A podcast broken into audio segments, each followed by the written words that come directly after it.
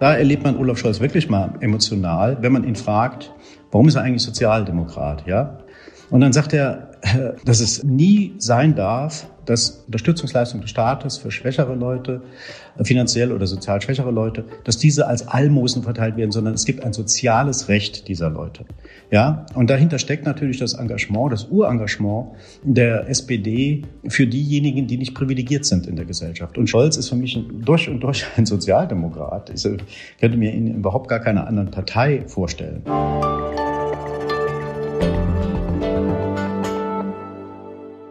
Wie schön, dass Sie dabei sind, liebe Hörerinnen und Hörer. Herzlich willkommen zu einer neuen Folge des Podcasts Hinter der Geschichte der Freunde der Zeit. Es ist ein Format, Sie kennen das, in dem wir jede Woche über einen Text aus der aktuellen Ausgabe der Zeit sprechen.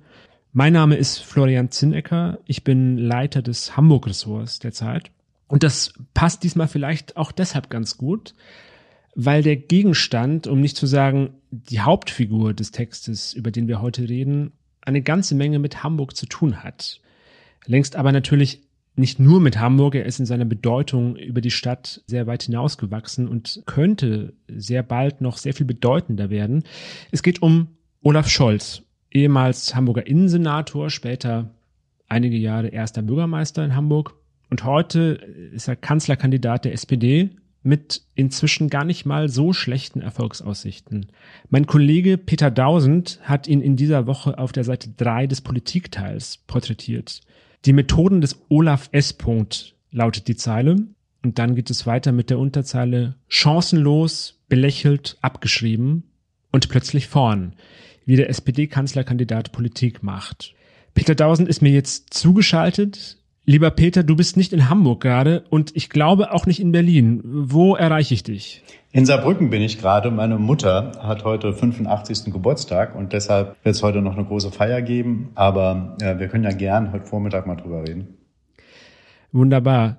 Äh, das heißt, du bist gerade auch nicht aktiv immer noch auf den Spuren von Scholz unterwegs. Nein, ich habe mir zwei, jetzt bin ich zwei Tage raus, aber am Montag geht's natürlich wieder los. Wir werden ihn natürlich weiter in diesem Wahlkampf ganz intensiv verfolgen. Man hat ja am Anfang gedacht, man müsste auf Scholz gar nicht so schauen, weil sich ja alles auch medial ähm, um Annalena Baerbock und um Armin Laschet gedreht hat. Und jetzt ist plötzlich Scholz äh, ein Mitspieler, mehr sogar, er liegt ja in Umfragen sogar schon vorn. Also er ist vom, vom krassen Außenseiter zum leichten Favoriten mutiert. Das ist schon sehr überraschend. Und ich glaube, dieser Text, über den wir heute sprechen, der begann auch tatsächlich mit einem anderen Text, nämlich mit einem Leitartikel im Mai, wenn ich mich nicht täusche. Das war die Zeit, als die Grünen gerade in den Umfragen ganz weit oben waren und niemand an die SPD glaubte. Und da war deine These, Scholz ist komplett unterschätzt und könnte doch noch Kanzler werden. Und ich erinnere mich an die, ich glaube, in, in, in Bundestagsprotokollen würde die Formulierung lauten, an die heitere Stimmung in der, in der Konferenz. als dein Vorschlag kam, was machte dich damals so sicher, dass Scholz eine Stunde noch kommt? Naja, im Prinzip, äh, man muss sich die letzten Wahlen anschauen. Nicht nur die letzten Bundestagswahlen, sondern auch die letzten Landtagswahlen. Und es gab auf den letzten Metern immer eine Bewegung hin äh, zum Amtsinhaber. Der Bundestagswahl fällt er ja weg. Aber man kann es auch so umschreiben, es gab eine Bewegung hin zu der Person, die die Wähler am besten kennen, der sie am meisten vertrauen. Wir leben in unsicherer Zeit. Viele Herausforderungen stehen an. Und dann dockt man, glaube ich, bei jemanden an, den man glaubt zu kennen oder von dem man zumindest mal ein konkreteres Bild hat. Und das, glaube ich, war sozusagen oder war der Ausgangspunkt dafür, dass ich diese Überlegung anstellte, und dass letztendlich Olaf Scholz, der ja schon unterschiedlichste Funktionen hatte, Arbeitsminister auf der Bundesebene jetzt, Arbeitsminister, er war Generalsekretär, er war Finanzminister oder ist jetzt Finanzminister und Vizekanzler, er ist natürlich jemand, der sehr bekannt ist. Und dass dieses Phänomen, wir gehen zu den Bekannten am Schluss, dass das eine große Rolle spielt. Ich glaube nämlich, dass die These, die Deutschen wählen bei der Bundestagswahl eher Parteien, das gehört der Vergangenheit an. Ich glaube, dass die Leute auch bei dieser Wahl, was ja bei Regional- oder bei Kommunalwahlen immer der Fall ist, sehr stark auf die Person ganz oben an der Spitze schauen und deshalb die Entscheidung hin zu Scholz, so dass er jetzt auf jeden Fall so dasteht, dass er absolut Chancen hat, auch Kanzler zu werden. Also heißt das, dass Olaf Scholz deswegen gute Chancen hat, weil er Angela Merkel relativ ähnlich ist? Ja, also es gibt ja dann immer, wenn jemand wie Angela Merkel 16 Jahre lang die Politik geprägt hat, so eine dominante Figur war, dann gibt es ja zwei Möglichkeiten. Entweder sehen sich die Leute nach einer Verlängerung, dieses Typus oder sie wollen was ganz anderes haben. Und Annalena Baerbock setzte ja auf was ganz anderes und Scholz und auch Laschet setzen eher auf eine Verlängerung. Da aber Laschet irgendwie sozusagen sehr viele Fehler gemacht hat in diesem Wahlkampf, ist im Prinzip Scholz jetzt der bessere Merkel, wenn man so will. Und das spielt mit Sicherheit auch eine Rolle, dass er in, wie gesagt, unsicherer Zeit einfach Ruhe ausstrahlt. Und dieser Slogan von der SPD, Kompetenz für Deutschland, hat schon, wird auch werbemäßig gut unterfüttert. Das hat schon ein Fundament. Und das glaube ich, dass es bei den Leuten auch ankommt. Seit wann befasst du dich denn mit Olaf Scholz und seiner Laufbahn? Und, und was ist es, was dich an ihm so interessiert? Naja, Olaf Scholz, ich befasse mich mit ihm, seit er Generalsekretär war. Das war ja schon zur Agenda-Zeit. Also 2003, als die Agenda 2010 aufgelegt wurde. Und das war mit Sicherheit in seiner Karriere auch die absolut schwierigste Zeit, weil er damals äh, ja das Gesicht der Agenda war, der hoch umstrittenen Agenda, dass die SPD teilweise zerlegt hat und die Kernklientel von ihren Teilen weggewandert ist. Und Scholz war derjenige, der immer sozusagen verkloppt wurde anstelle von Schröder. Es gab ja mal eine Wahl in Bochum, war die, glaube ich, 2003, unmittelbar nach Verkündung der Agenda. Da hat Scholz 52 Prozent als Generalsekretär nur bekommen. Die waren eigentlich sozusagen symbolisch für Schröder gedacht, aber natürlich schwächt man den Kanzler nicht so, da hat man seinen Stellvertreter. Was, was interessiert mich oder fasziniert mich an ihm? Scholz ist jemand, der sehr in langen Linien denkt, finde ich. Also der sehr klar auch lange Linien verfolgt. Man denkt jetzt nur aktuell 12 Euro Mindestlohn. Das ist ja eine Sache, die er als erster aufgebracht hat, mhm. schon vor Jahren, mhm. und die er durchzieht. Und er ist halt jemand, der hm, sich bestimmten medialen Gesetzen verweigert. Also der nicht mit irgendwie so einem Imponiergehabe eines Machtpolitikers kommt, sondern ganz leise und ruhig. Das ist ungewöhnlich. Und viele haben das wahrscheinlich auch als eine Schwäche empfunden, weil das, weil es medial langweilig wirkt. Aber ich glaube halt, dass das gar nicht schlecht ankommt. Wenn man beispielsweise mal in einer Talkshow, was er nie macht, Leute unterbricht, sondern einfach mal sitzt und dann nur redet, wenn er gefragt wird. Äh, und das ist so etwas, was er sich zum Prinzip gemacht hat, hat er mir mal erzählt, dass er das nicht macht. So, so reinkrätschen und den anderen unterbrechen, so eine äh, Imponiergehabe, wie es aktuell Söder macht, wie es früher Schröder gemacht hat oder auch Gabriel bei der SPD, die sehr laut und sehr dröhnend waren. Das ist überhaupt nicht sein Stil. Seiner ist das leise und ruhige und das ist für viele wohltuend, für manche langweilig. Also ich begrüße das und letztendlich macht ja die Mischung. Wenn alle der gleiche Typ wären, wäre es ja schlimm.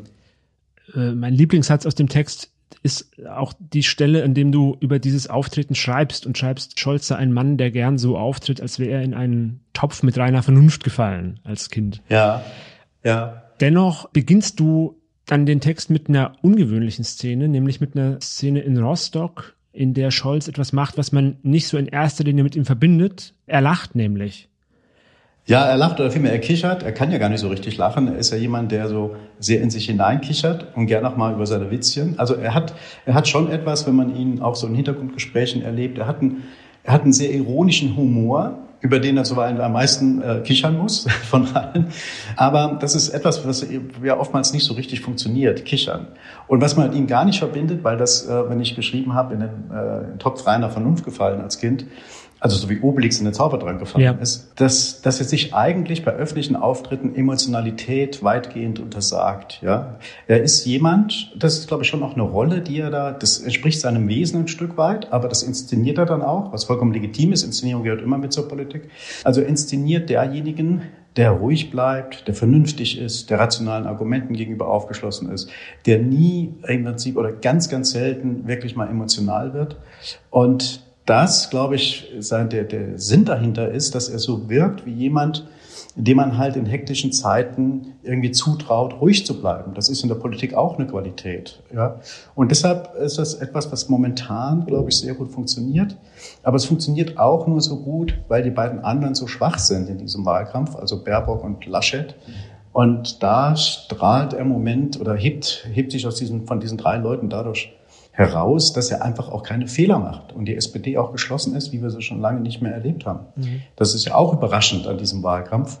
Also von daher ist das etwas, äh, was man, womit man vor Monaten noch gar nicht oder vor Wochen die meisten noch gar nicht gerechnet haben. Das wird jetzt sehr real, dass die SPD wirklich Chancen hat, diese Wahl zu gewinnen. Man traut sich es kaum zu sagen, aber es ist so. Ja. Nun ist die Überschrift ja die Methoden des Olaf S. Und äh, keine Fehler zu machen, ist jetzt ja so eine Methode, die ja jeder erstmal anstreben würde.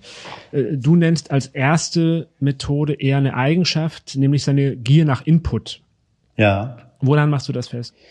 Ja, Scholz, wie gesagt, wir haben ja öfters auch Hintergrundgespräche und so weiter. Und dann bekommt man schon sehr mit, dass er in vielen Themen unheimlich drinsteckt. Das hat was zum einen damit zu tun, dass er wirklich die berühmten Akten frisst, ja, also wirklich da irgendwie auf, auf der Höhe der Themen ist, in, in der Breite.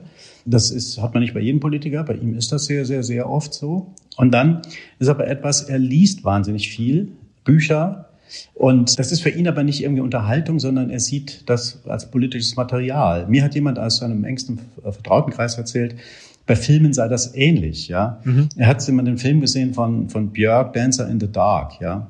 Und da geht es um soziales Elend, spielt in den USA. Und dann äh, weiß er nach drei, vier Tagen vielleicht gar nicht mehr den Titel des Films, sagt er, aber er kann dir total analysieren, welche gesellschaftlichen Probleme da auftauchten. Ja? Also er guckt Filme und er liest Bücher immer so mh, mm, unter dem Aspekt, welche Themen kann man da rausziehen? Was ist da relevant? Um Beispiel zu nehmen, er hat ja gelesen äh, in den letzten Jahren Hillbilly Elegy, diese Geschichte über äh, den Zerfall der amerikanischen Gesellschaft und die, der berühmte White Trash, also Leute, die zurückgeblieben sind und jeden Glauben an Politik und ein besseres Leben verloren haben. Das ist ähnlich ist es ja bei Rückkehr nach Reims, dieses, dieses äh, Buch des Franzosen Ribon, wo es auch darum geht, das klassische SPD-Klientel, also sozialdemokratische Klientel, den Anschluss verloren hat. Und dann halt beim Fall von Eribon äh, ins Rechtsextreme geht und beim Fall von Vance, von Hillbilly Elegy, halt zu Trump-Anhängern werden. Und das ist etwas, was wir ja in Deutschland auch sehen, dass halt eine traditionelle Klientel der SPD verloren scheint, weil sie äh, sich nicht mehr mitgenommen fühlte und von der SPD auch irgendwie übersehen fühlte.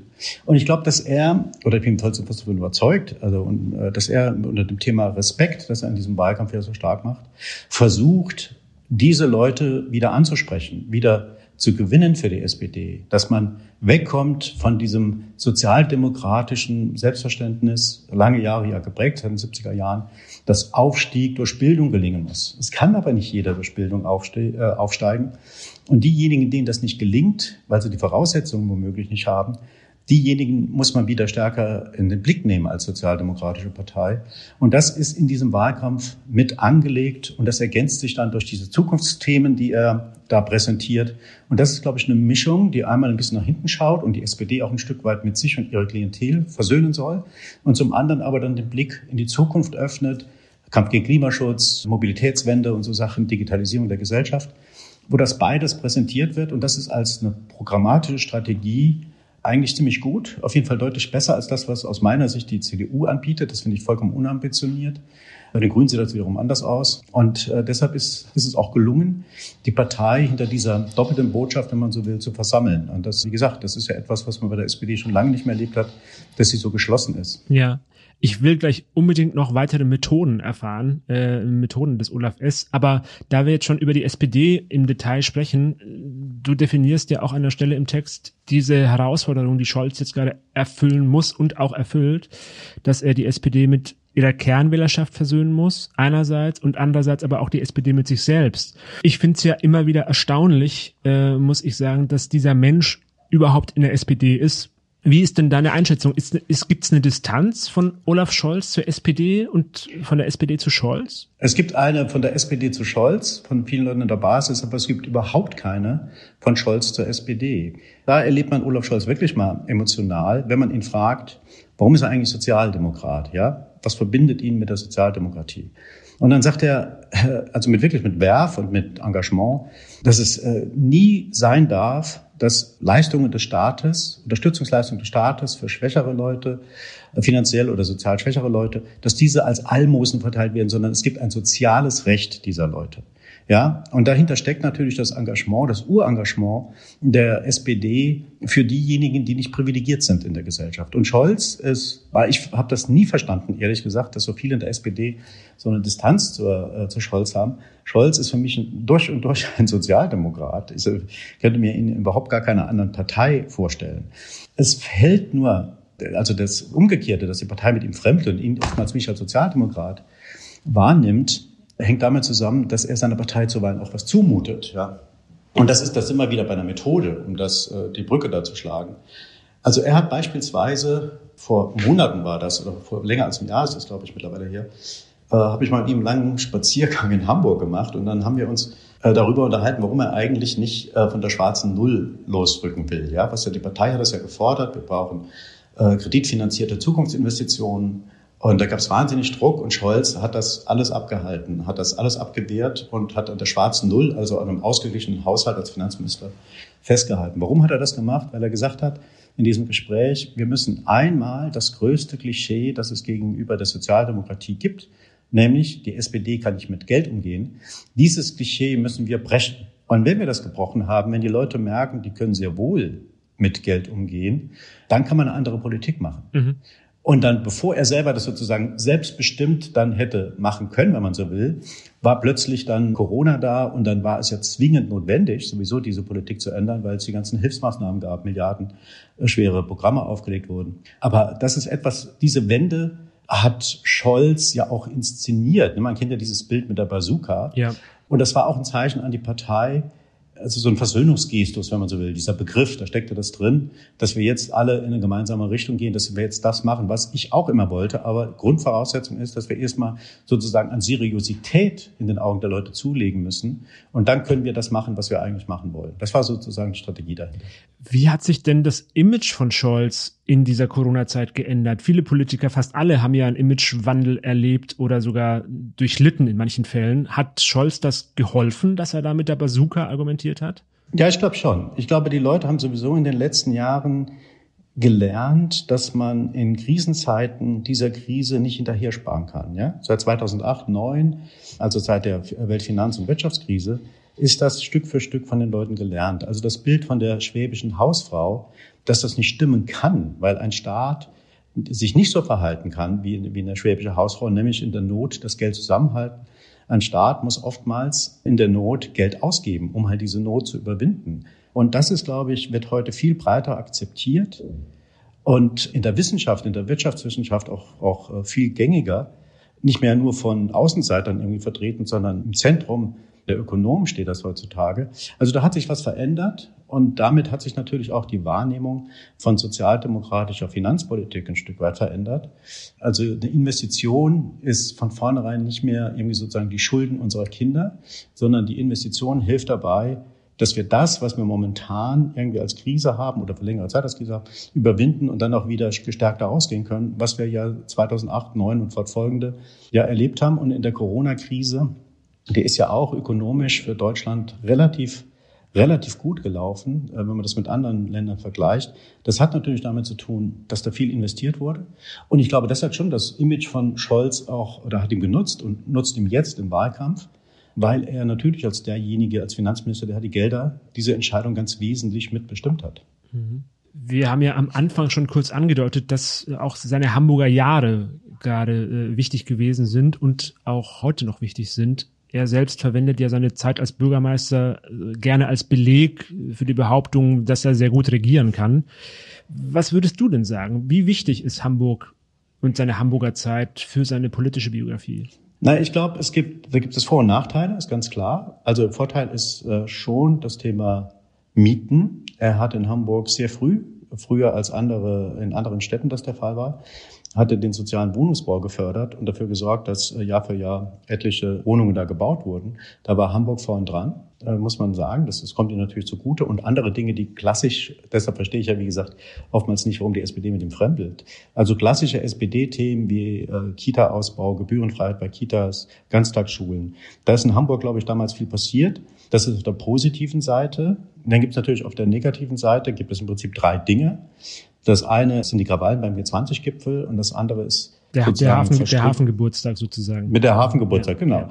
Also, also ähm, diese äh, Sicherheitsmaßnahmen, die da getroffen werden mussten für dieses Treffen der 20 größten Industrie- und Schwellenländer, verglichen hat mit den Vorbereitungen für den Hafengeburtstag. Und das war vorher. Und das ist ihm natürlich, nachdem äh, so Chaoten die Stadt ja ziemlich zertrümmert haben, also in verschiedenen Teilen zumindest mal, da ist ihm das natürlich auf die Füße gefallen, diese etwas sehr lapidare, lässige Bemerkung.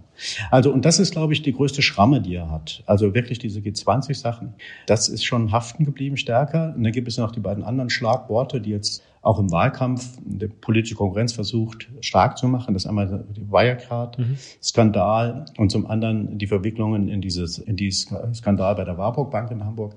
Das sind aber sehr, sehr, sehr komplizierte Dinge. Und der Untersuchungsausschuss hat ja auch Scholz zumindest mal bei Warburg etwas entlastet. Kann man ihm, glaube ich, wenig am Zeug fliegen aus meiner Beobachtung heraus.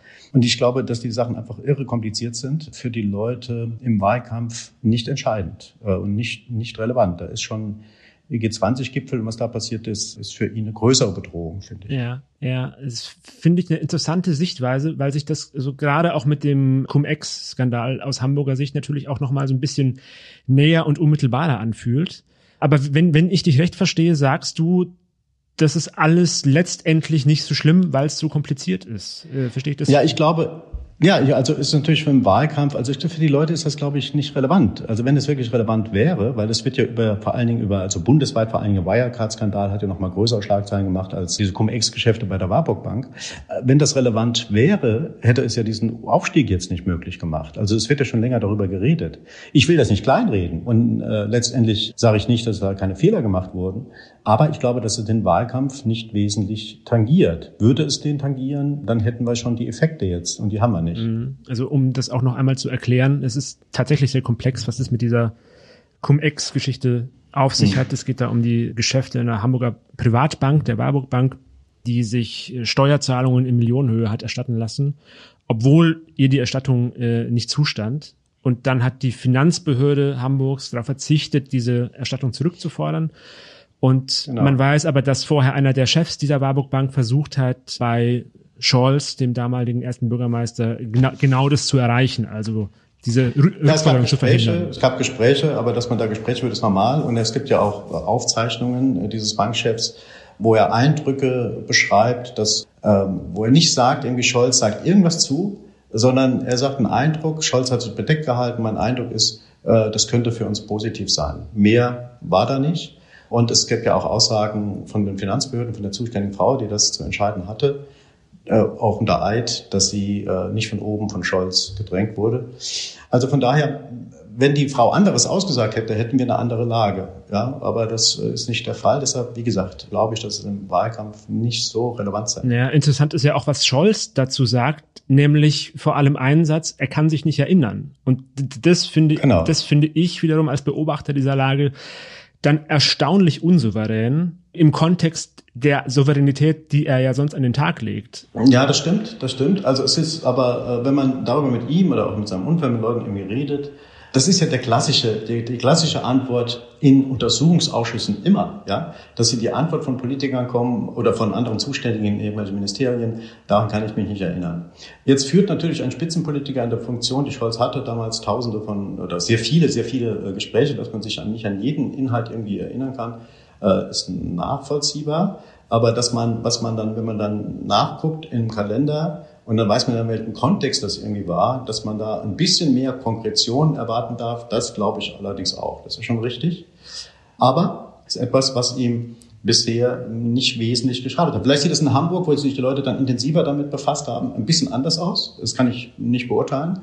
Aber so bundesweit, wenn man die Entwicklung sieht, es hieß ja immer, der Mann kommt im Süden überhaupt gar nicht an, weil er viel zu hanseatisch ist und seine Ausstrahlung her.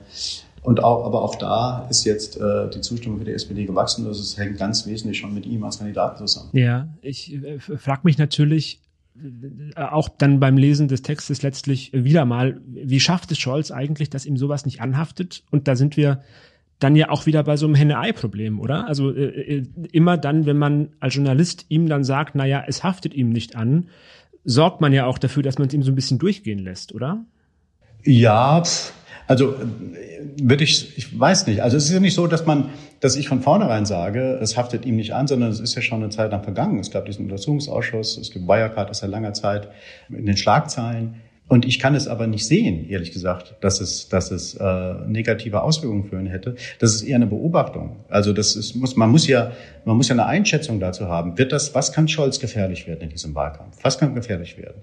Ist es Wirecard? Ist es die Warburg Bank? Das glaube ich nicht. Und das glaubt auch die Konkurrenz aus meiner Sicht jetzt nicht wirklich, wirklich und ist nicht davon überzeugt, weil sie versuchen ja jetzt andere Kriegsschauplätze zu eröffnen sozusagen. Also nach dem Motto, wer Scholz wählt, bekommt Esken, also Link und Kühnert, also so ein linkes Schreckgespenst wird dann da ausgepackt. Und zum anderen äh, die Möglichkeit von Rot-Rot-Grün, also wenn man so will, die x-te Auflage der roten Zockenkampagne, die da kommend äh, oder in Ansätzen schon gekommen ist. Äh, auf Wirecard und Warburg Bank geht die Konkurrenz nicht äh, wesentlich aus meiner Sicht. Ja, wie, wie schafft es Scholz, dass ihm das dann nicht anhaftet, obwohl er nicht mehr zu sagen hat, offenbar, als er, er kann sich nicht erinnern und offenbar waren Dinge so, wie, wie sie in seinem Terminkalender stehen, aber so genau weiß er das nicht mehr. Ja, dass es ihm nicht anhaftet, ich glaube halt, das ist generell so, das ist jetzt kein Scholz-spezifisches Phänomen, sondern es ist so, die Zeit rast, die Themen rasen, wir haben in diesem Sommer wahnsinnig viel über Klimapolitik geredet. Jetzt reden wir über Außenpolitik im Zusammenhang mit Afghanistan. Es kommen immer große Ereignisse, wenn man sich an die, Flutkatastrophen Rheinland-Pfalz und NRW anschaut. Also die Zeit rast und dann äh, wird das sozusagen damit weggespult, wenn man so will. Also das ist das hängt mit, den, mit der Beschleunigung der Medienwelt auch zusammen und auch mit der Beschleunigung der Wirklichkeit und den, den Herausforderungen, die es momentan zu bewältigen gibt. Dann ist diese Bayercard und diese Warburg Bank Geschichte für die Leute, glaube ich, nicht falsch verstehen, aber es ist nicht groß genug, wenn man es vergleicht mit Herausforderungen bei der Klimawandel, mit Herausforderungen bei der Digitalisierung und, und jetzt mit der Herausforderung, was tun wir eigentlich, wie können wir internationale Politik noch so gestalten, nachdem wir 20 Jahre lang versucht haben, ein, ein, äh, eine Demokratie in Afghanistan aufzubauen und das total gescheitert ist. Was kann der, was hat der Westen mit seinem Interventionismus eigentlich erreicht und wie geht's jetzt weiter? Also das sind riesengroße Fragen, die momentan überall eine Rolle spielen und deshalb ist das vergleichsweise klein, ohne dass ich es kleinreden will. Es ist einfach so in der Wahrnehmung. Lieber Peter, ich habe noch zwei Fragen. Äh, die eine mit Blick auf den Kalender. Wir sind jetzt ziemlich genau einen Monat vor der Bundestagswahl. Jetzt beginnt also die sogenannte heiße Wahlkampfphase. Was erwartest du jetzt für die nächsten Wochen? Was wird passieren? Ich erwarte schon, dass die Tonlage vor allen Dingen von Seiten der Union, die ja in den ersten Umfragen hinter der SPD zurückgefallen ist, härter wird, schärfer wird und dass eine andere, dass eine andere Härte in den Wahlkampf reinkommt. Ich erwarte nicht zwingend, dass es eine große, was ja bisher total fehlt, eine große inhaltliche Auseinandersetzung. Das fällt ja so auseinander, was ich eben beschrieben habe, also diese großen Aufgaben, die es gibt, großen äh, Themen, die zu bewältigen sind und auf der anderen Seite geht der Wahlkampf bisher nur um persönliches oder fast ausschließlich um persönliches Auftreten, um B-Note, ja, und nicht um die A-Note sozusagen. Aber wie gesagt, ich glaube, dass das auch noch schlimmer werden kann, weil man versucht jetzt über Umwege den Aufstieg der SPD zu attackieren. Die SPD muss, darf, darf, es reicht für sie momentan, weiter das zu machen, was sie bisher gemacht hat, nämlich keine Fehler. Dann wird sie, glaube ich, ganz gut aus dieser Wahl herausgehen. Und äh, von daher werden wir vier spannende, spannende Wochen haben, die trotz dieses jetzt eingesetzten Trends kann man überhaupt nichts ausschließen, dass es auch noch mal in eine andere Richtung geht. Das ist alles so volatil geworden, die Stimmungen. Und gleichzeitig fehlt der eigentliche Anker, nämlich äh, ein Amtsinhaber. Da ist Scholz die Ersatzfigur, bei der man dann so andockt. Von daher glaube ich, es wird eine spannende vier Wochen. Ich sehe zwar noch nicht so genau, wie die CDU es nochmal drin, äh, ähm, wie die CDU es nochmal umdrehen will, diesen, diesen Trend. Aber unmöglich ist in diesem Wahlkampf überhaupt nichts. Und dann trotzdem die letzte Frage, unvermeidbar. Du hast sie selber am Ende deines Textes gestellt. Jetzt stelle ich sie dir. Wird Scholz Kanzler? Äh, das wäre auf jeden Fall der überraschendste Kanzler, den die Republik je gehabt hat. Also wenn man mal zwei Wochen, zwei Monate zurückspult oder, oder vier Wochen zurückspult, reicht ja auch. Das schon. Und ich glaube, also ich glaube schon, dass, eine, dass die Chance sehr groß ist. Ähm, ja, also äh, wenn ich mich festlegen soll, kann natürlich auch falsch liegen, aber wenn ich mich festlegen soll, glaube ich, dass die Leute im Endeffekt schon sehr stark die Person wählen und da ist, wie gesagt, aus meiner Sicht Scholz derjenige, dem sie am meisten vertrauen, dann würde ich sagen, ja, er wird's. Ob es so kommt, darüber werden wir Sie, liebe Hörerinnen und Hörer, natürlich zuverlässig auf dem Laufenden halten, auf allen unseren Kanälen, also in der gedruckten Ausgabe der Zeit, genauso wie auf Zeit Online. Lieber Peter, vielen herzlichen Dank für den sehr interessanten Text zum einen und äh, auch für das sehr aufschlussreiche Gespräch und den Blick hinter die Kulissen. Doch noch eine ganz kurze Frage. Gibt es was, was dich überrascht hat in diesem ganzen Kontext, in der Recherche, im Kontakt mit diesem Mann, der ja nun alles ist, aber nicht überraschend? Naja, wie gesagt, ich bin ja seit 20, äh, es jetzt 20 Jahre her, knapp 20 Jahre, habe ich ihn ja immer wieder mal getroffen. Deshalb jetzt in diesen letzten Wochen wirklich überrascht. Nein, an seiner Person nicht. Ich habe schon seit längerer Zeit ein relativ klares Bild. Und es wäre überraschend, wenn einen bei Scholz noch etwas überrascht. Von daher ist überraschend ist natürlich diese, die, das Ereignis an sich, also die Wende in der Stimmung des, im, im Volk und die, dass die SPD, die totgesagt war, jetzt sich im Kopf an Kopf rennen äh, mit der Union liefert. Das ist natürlich total überraschend. Aber bei Scholz als Figur wüsste ich jetzt nicht, irgendwas entdeckt zu haben, was mich wirklich, was ich nicht schon vorher irgendwo gesehen hätte. Aber wir haben ja noch vier Wochen, vielleicht kommt ja noch was. Vielleicht überrascht uns ja noch was. Genau. In diesem Sinne, auch nach dieser Überraschungsfrage, auch Ihnen vielen Dank, liebe Hörerinnen und Hörer, fürs Zuhören. Ich wünsche Ihnen jetzt viel Freude beim Lesen der aktuellen Ausgabe und verabschiede mich für diese Woche. Machen Sie es gut.